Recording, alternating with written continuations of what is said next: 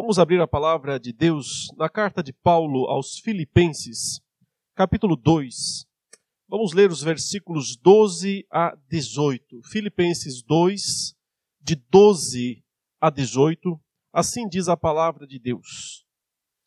Assim, pois, amados meus, como sempre obedecestes, não só na minha presença, porém muito mais agora na minha ausência, desenvolvei a vossa salvação com temor e tremor. Porque Deus é quem efetua em vós tanto o querer como o realizar, segundo a sua boa vontade. Fazei tudo sem murmurações nem contendas, para que vos torneis irrepreensíveis e sinceros, filhos de Deus inculpáveis, no meio de uma geração pervertida e corrupta, na qual resplandeceis como luzeiros do mundo, preservando a palavra da vida, para que no dia de Cristo eu me glorie de que não corri em vão, nem me esforcei inutilmente. Entretanto, mesmo que seja eu oferecido por libação sobre o sacrifício e serviço da vossa fé, alegro-me e com todos vós me congratulo. Assim vós também, pela mesma razão, alegrai-vos e congratulai-vos comigo. Aí está a palavra de Deus.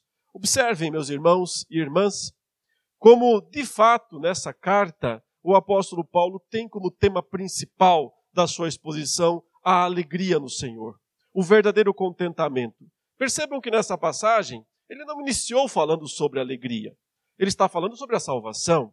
Ele está falando sobre o testemunho. Está falando sobre a esperança. Esses são os assuntos aqui dos versículos 12 em diante. Mas então, no final, no verso 17, ele rompe nessa declaração mais uma vez: Alegro-me com todos vós, me congratulo e chama os filipenses para ter esse mesmo, essa mesma atitude de alegria, de festa. Veja essa expressão: alegrai-vos e congratulai-vos. Vamos nos congregar alegremente juntos, essa é a ideia. Vamos festejar juntamente este motivo ou esta causa. Parece que Paulo sempre está sendo assim surpreendido pela própria alegria que ele experimenta de uma maneira contínua na vida dele. Ele está sempre se surpreendendo cada vez mais o quanto essa alegria nunca o deixa, nunca o abandona.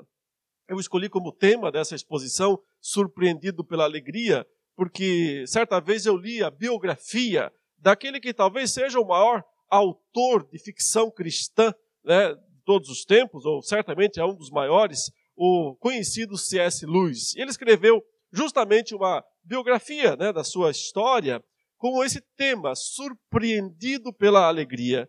Uh, ah, C.S. Lewis foi um ateu, durante toda a sua vida, né, até que ele se converteu a Cristo Jesus. Ele descreve essa conversão justamente como uma surpresa, uma alegria que invadiu sua alma, invadiu seu coração, quando ele abandonou a tristeza do ateísmo, de não ter esperança, de não ter em quem confiar, para conhecer a pessoa de Cristo e assim ser inundado pela alegria verdadeira.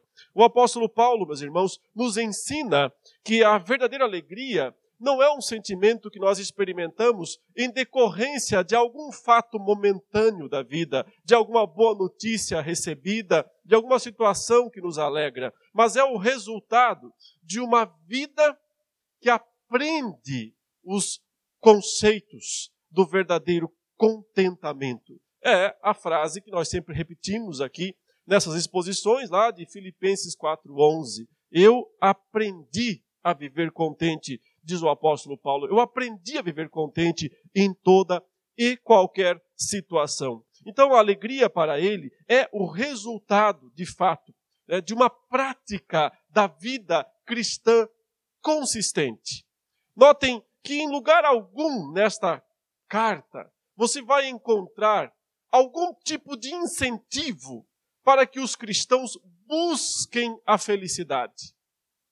Não tem nenhuma orientação nesse sentido. Olha, busquem ser felizes, persiga a sua felicidade, né? seja feliz. Nós não temos ordens nesse sentido, porque, na verdade, buscar a própria felicidade é a garantia de nunca encontrá-la, de nunca achá-la. E a razão é simples, porque se nós buscarmos a felicidade, essa será uma busca egoísta. Estaremos buscando algo para nós mesmos, para satisfazer algo que nós queremos. E aí está, é, e essa é a maneira mais segura para não conseguir encontrá-la. Porque não é dessa maneira que alguém se torna de fato feliz. A felicidade de verdade, ela nos surpreende. A alegria, ela nos encontra no caminho.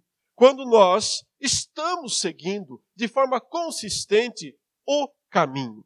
Então, observem que nesta passagem, como eu já disse, o apóstolo Paulo estava falando sobre salvação. Inicialmente, esse é o ponto. Porque nós temos que entender como é, como funciona de fato a nossa própria salvação. A salvação é a coisa mais importante e não a felicidade. A salvação é a coisa mais importante porque não adianta você ter alguns momentos de alegria e felicidade na vida e não ser salvo. E não poder desfrutar da alegria verdadeira por toda a eternidade. Por isso, salvação é a coisa mais importante, é a necessidade maior das nossas vidas. E note que nos versículos 12 e 13, o ponto, o tópico que Paulo trata aqui é justamente salvação. Ele está incentivando os crentes de Filipos né, a desenvolver a salvação.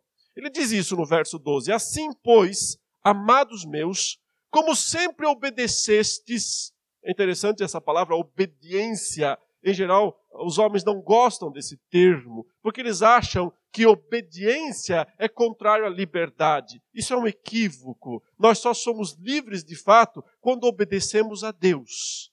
E não quando obedecemos aos nossos impulsos ou desejos. Porque nesse caso, como Cristo disse, nós somos escravos, escravos dos nossos pecados. Então Paulo fala: Filipenses, crentes de Filipos, vocês sempre foram obedientes ao que eu ensinei para vocês.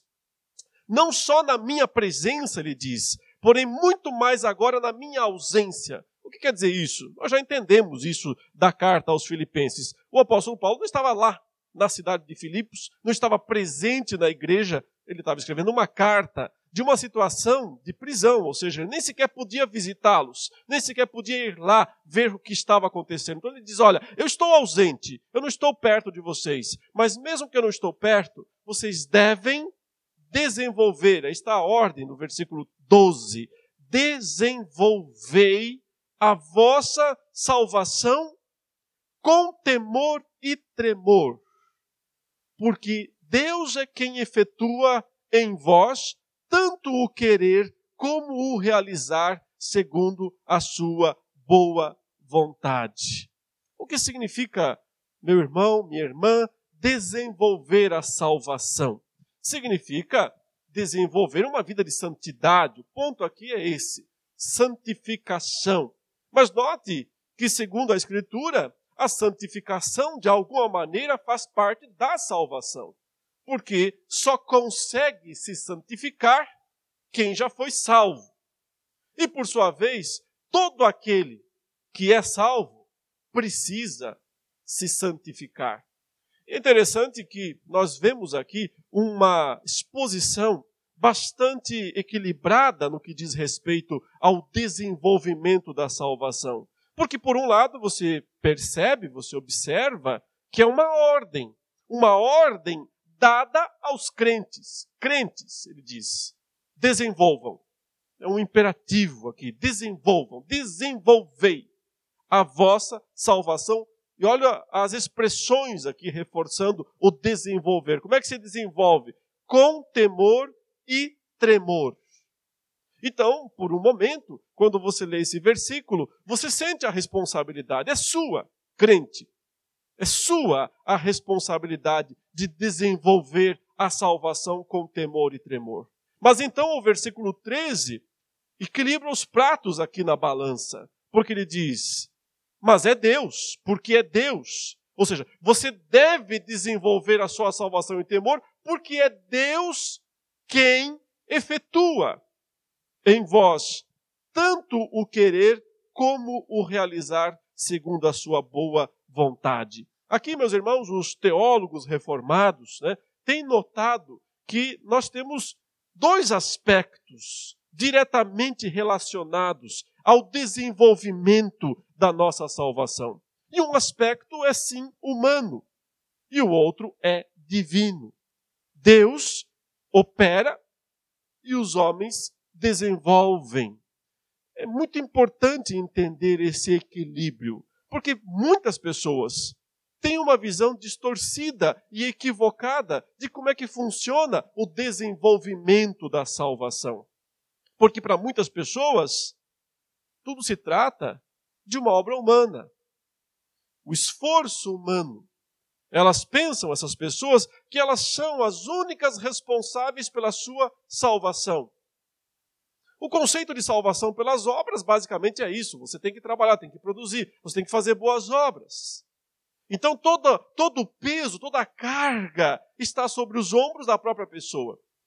Ora, inevitavelmente, isso vai conduzir à frustração, porque as pessoas perceberão que elas são incapazes de fazer o que é certo o tempo todo. Elas vão perceber que elas nunca vão conseguir ser obedientes o tempo inteiro.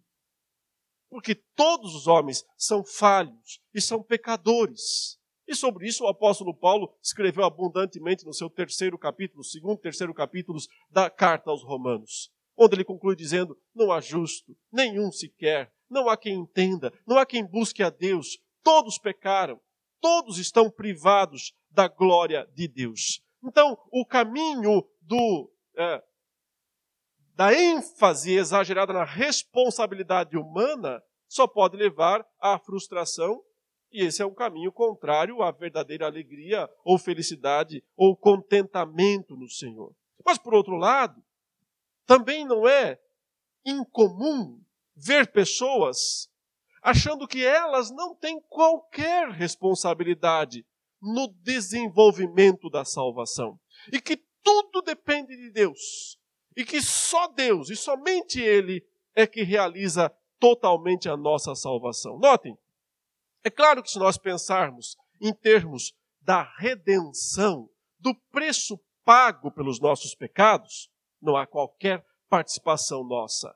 Porque Cristo pagou definitivamente na cruz do Calvário a dívida dos nossos pecados. E nesse sentido, nós não oferecemos qualquer pagamento a Deus, qualquer sacrifício a Ele, para compensar os nossos pecados e as nossas falhas. Porque tudo o que era necessário para que nós possamos ser salvos, perdoados, justificados, Cristo realizou inteiramente, exclusivamente. Somente Ele fez o que é necessário. Então, não é esse aspecto de redenção que o texto está trabalhando. Ele está trabalhando em, no sentido de desenvolver a salvação, para que até o final da nossa vida estejamos de fato salvos. Somos salvos agora, amanhã, depois da manhã, ano que vem e até o final da nossa vida. Mas isso implica que Deus opera em nós o querer e o realizar e nós participamos, nós desenvolvemos.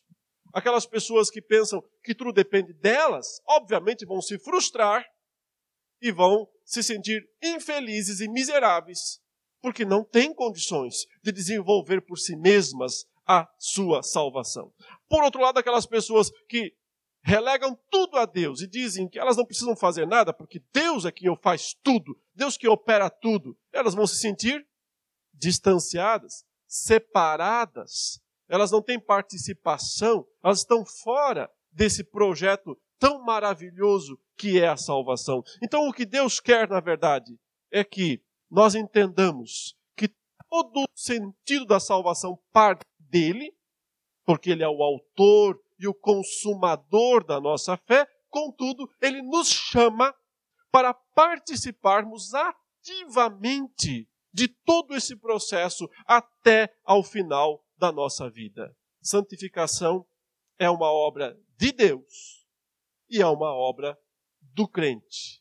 Uma obra que Deus realiza, energiza, capacita com o seu poder, e assim o crente reage e produz o fruto da santificação na vida dele. Então, antes de tudo, é preciso entender de fato esse sentido em que nós somos chamados a participar do desenvolvimento da nossa salvação. Mas, em segundo lugar, Paulo fala aqui também sobre um ponto específico e necessário da vida cristã, que é o testemunho. Então veja, primeiro ponto, o mais importante, o fundamental, salvação. Entender o que é a salvação, como funciona a salvação, é vital para que no caminho sejamos surpreendidos pela verdadeira alegria. Mas também é necessário, sim, entender o papel e a coerência do nosso testemunho diante do mundo. E então o versículo 14 diz: Fazei tudo, e o sentido é: façam todas as coisas, tudo que vocês fizerem, tem que ser sem murmurações, nem contendas. Então, duas coisas riscadas aqui do nosso comportamento. Temos que riscar essas coisas do nosso comportamento. Primeiro, murmuração. Segundo, contenda. Fazer isso para quê? Ele diz no verso 15. Para que vos torneis irrepreensíveis e sinceros, filhos de Deus, inculpáveis, no meio de uma geração pervertida e corrupta, na qual, ou seja, no meio dessa geração de trevas, tenebrosa, pervertida e corrupta, resplandeceis como luzeiros no mundo. Que expressão formidável. Luzeiros no mundo. Qual é o sentido aqui? Faróis. Aquele farol alto com aquela luz brilhante e visível, e que todas as pessoas que passam por aquela região, no meio das trevas, podem olhar e ver luz no meio da escuridão. O que é a escuridão e o que é a luz? Especificamente aqui nesse texto. Escuridão, as perversões e a corrupção dos homens. As perversões, que ele diz aqui, uma geração pervertida e corrupta. As perversões e as corrupções. Portanto, isso aqui é a escuridão. É o que mais se vê. É o que domina o mundo, a sociedade. Esse é o comum, é o ponto comum da sociedade, do mundo. Mas agora ele diz: aparecem alguns luzeiros ali, alguns faróis, que brilham, que destoam de toda aquela perversão e corrupção. Quem são? São os filhos de Deus. Aqueles que estão com temor e tremor desenvolvendo a sua salvação, porque Deus é que está operando neles o querer e o realizar. Então, eles fazem todas as coisas, o que quer dizer, as suas tarefas, as suas funções sem murmurações ou contendas. Dois termos que o apóstolo Paulo está sempre trazendo nas suas cartas. E aqui em Filipenses ele já mencionou isso no capítulo 2, quando ele disse que nós devíamos re, repudiar essas atitudes de murmurar e contender. Murmurar é reclamar, nós sabemos. São as eternas reclamações do nosso coração que sempre nós queremos fazer os outros ouvirem. Eu não sei porque nós temos tanta vontade de fazer os outros ouvirem, conhecerem as murmurações do nosso coração. Devíamos ter vergonha delas e guardá-las intimamente nos nossos corações.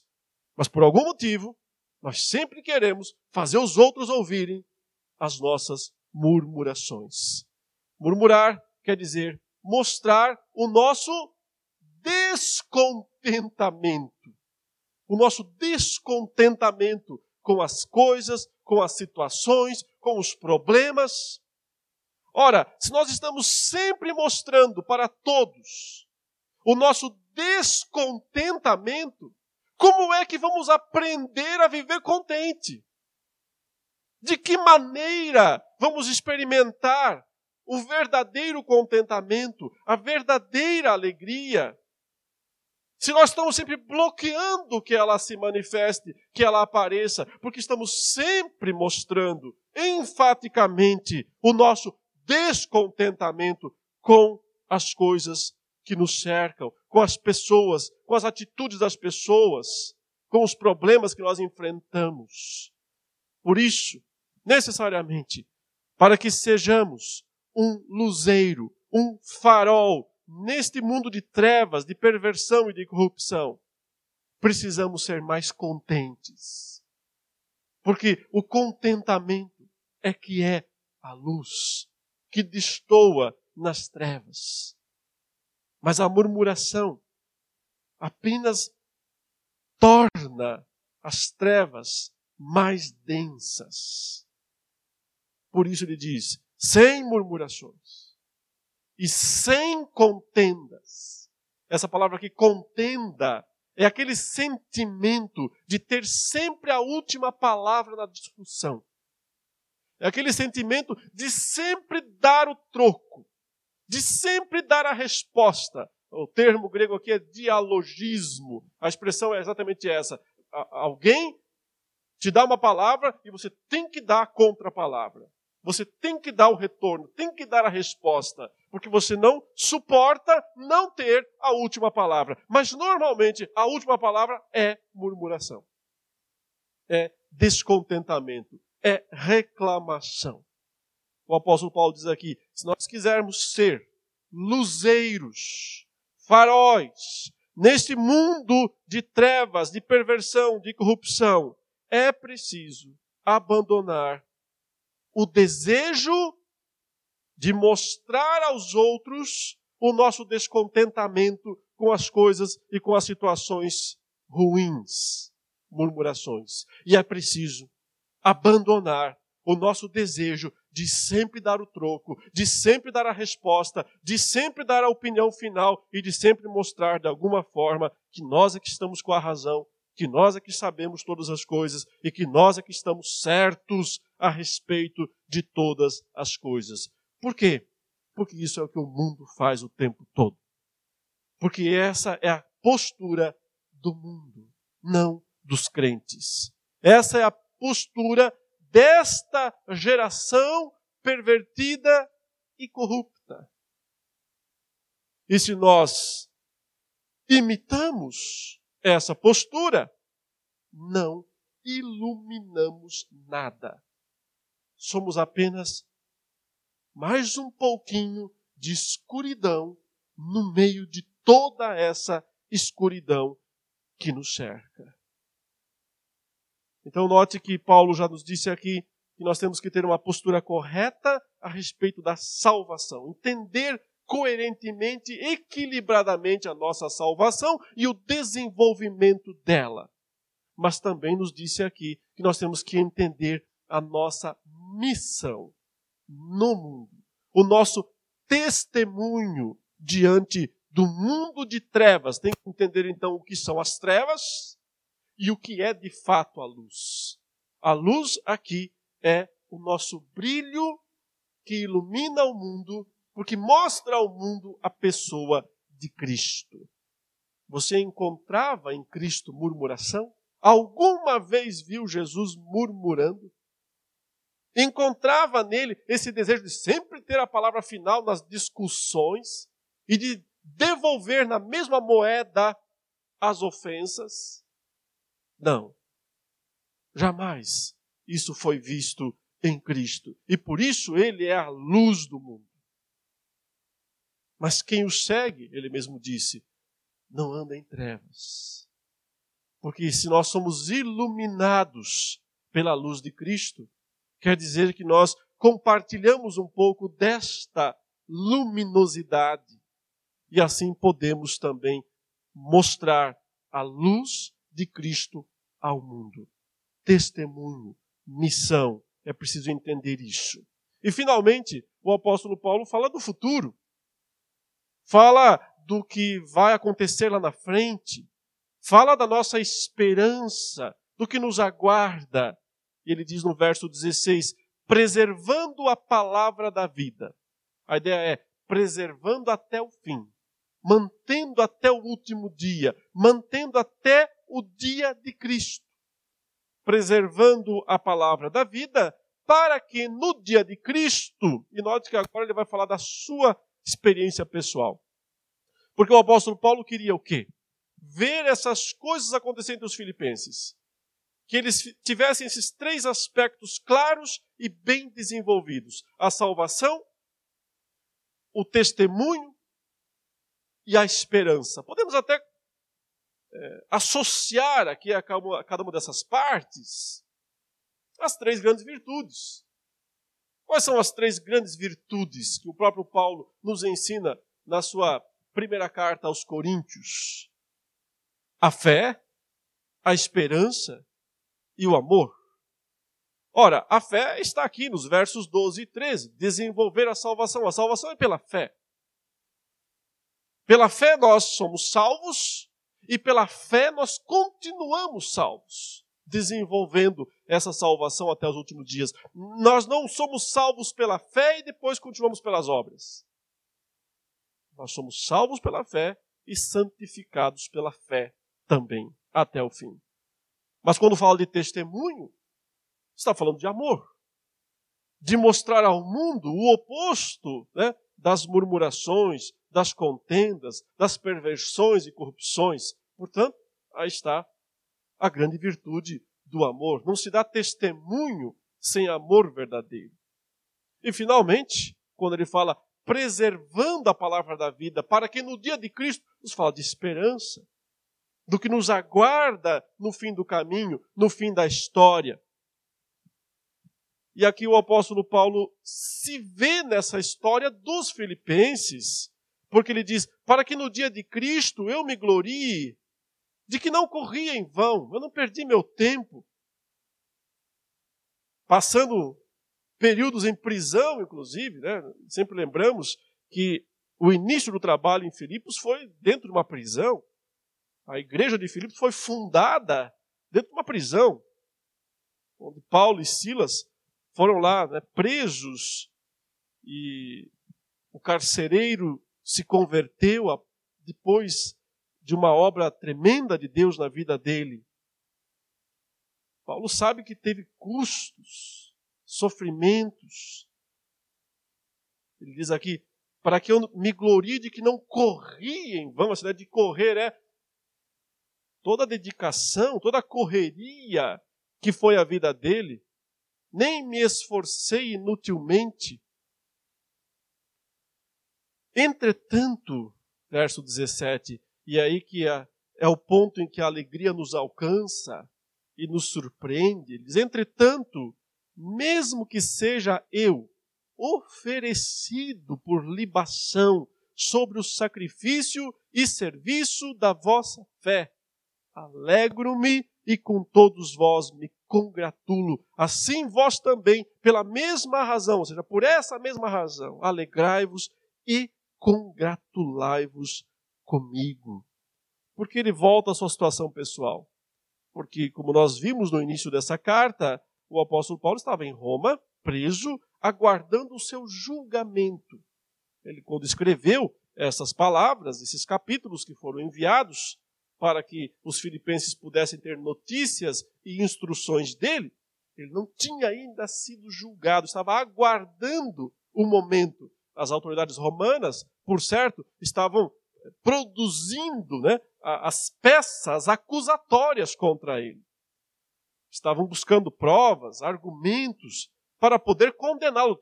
Tinha pessoas ali trabalhando com o intuito de produzir uma acusação forte, com provas, para poder condená-lo à morte.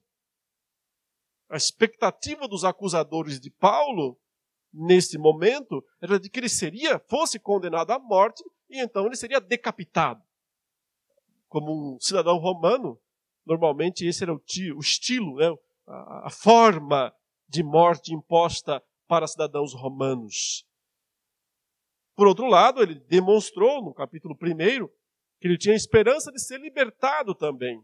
E pediu oração por isso, inclusive, para a igreja de Filipos. Orem por mim, para que eu possa ser absolvido desse julgamento, um julgamento injusto.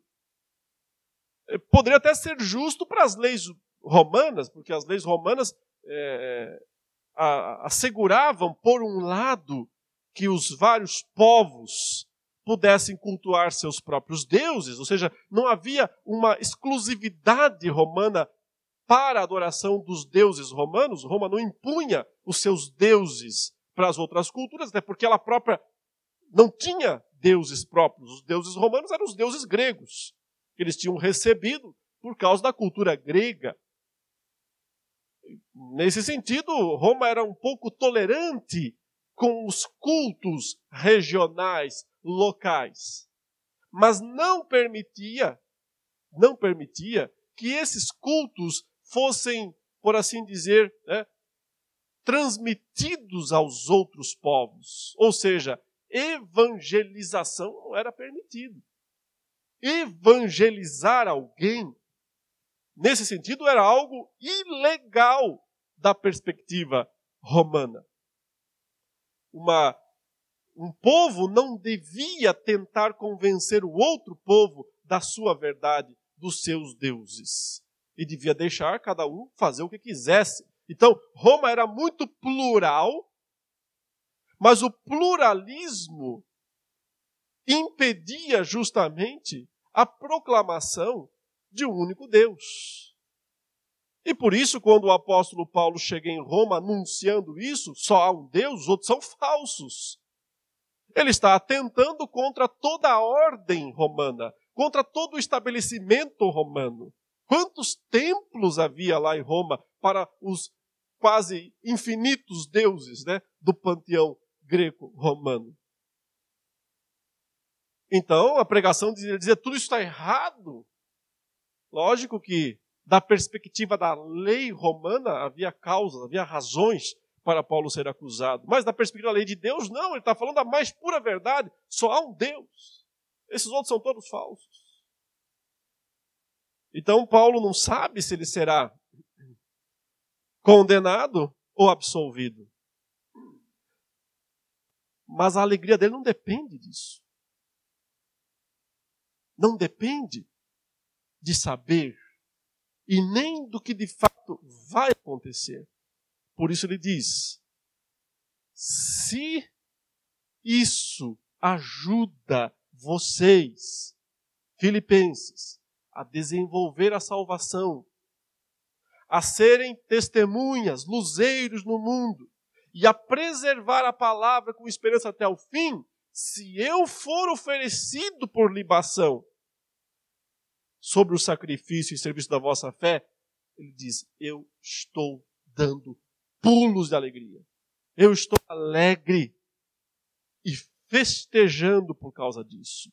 E vocês também não fiquem tristes se eu for morto. É isso que ele está falando. Não se entristeçam se eu for morto. Por essa mesma razão. Por todo o resultado benéfico para a vida de vocês, festejem comigo. Comemorem a minha morte. Comemorem a minha execução, se isso vier a acontecer. Como de fato aconteceu. Não sabemos exatamente se aconteceu já em seguida a, a esses fatos narrados aqui, o que é possível, ou se ele ainda foi solto um tempinho, como alguns acreditam também, e mais tarde, depois de algum tempo, alguns meses, foi preso outra vez e então, de fato, executado. Essa, esse, nós temos um, uma lacuna aí, é, histórica, né, de relato, não sabemos. Mas sabemos que no ano 64 ele foi morto, foi executado diante do, uh, sob o reinado do imperador Nero César.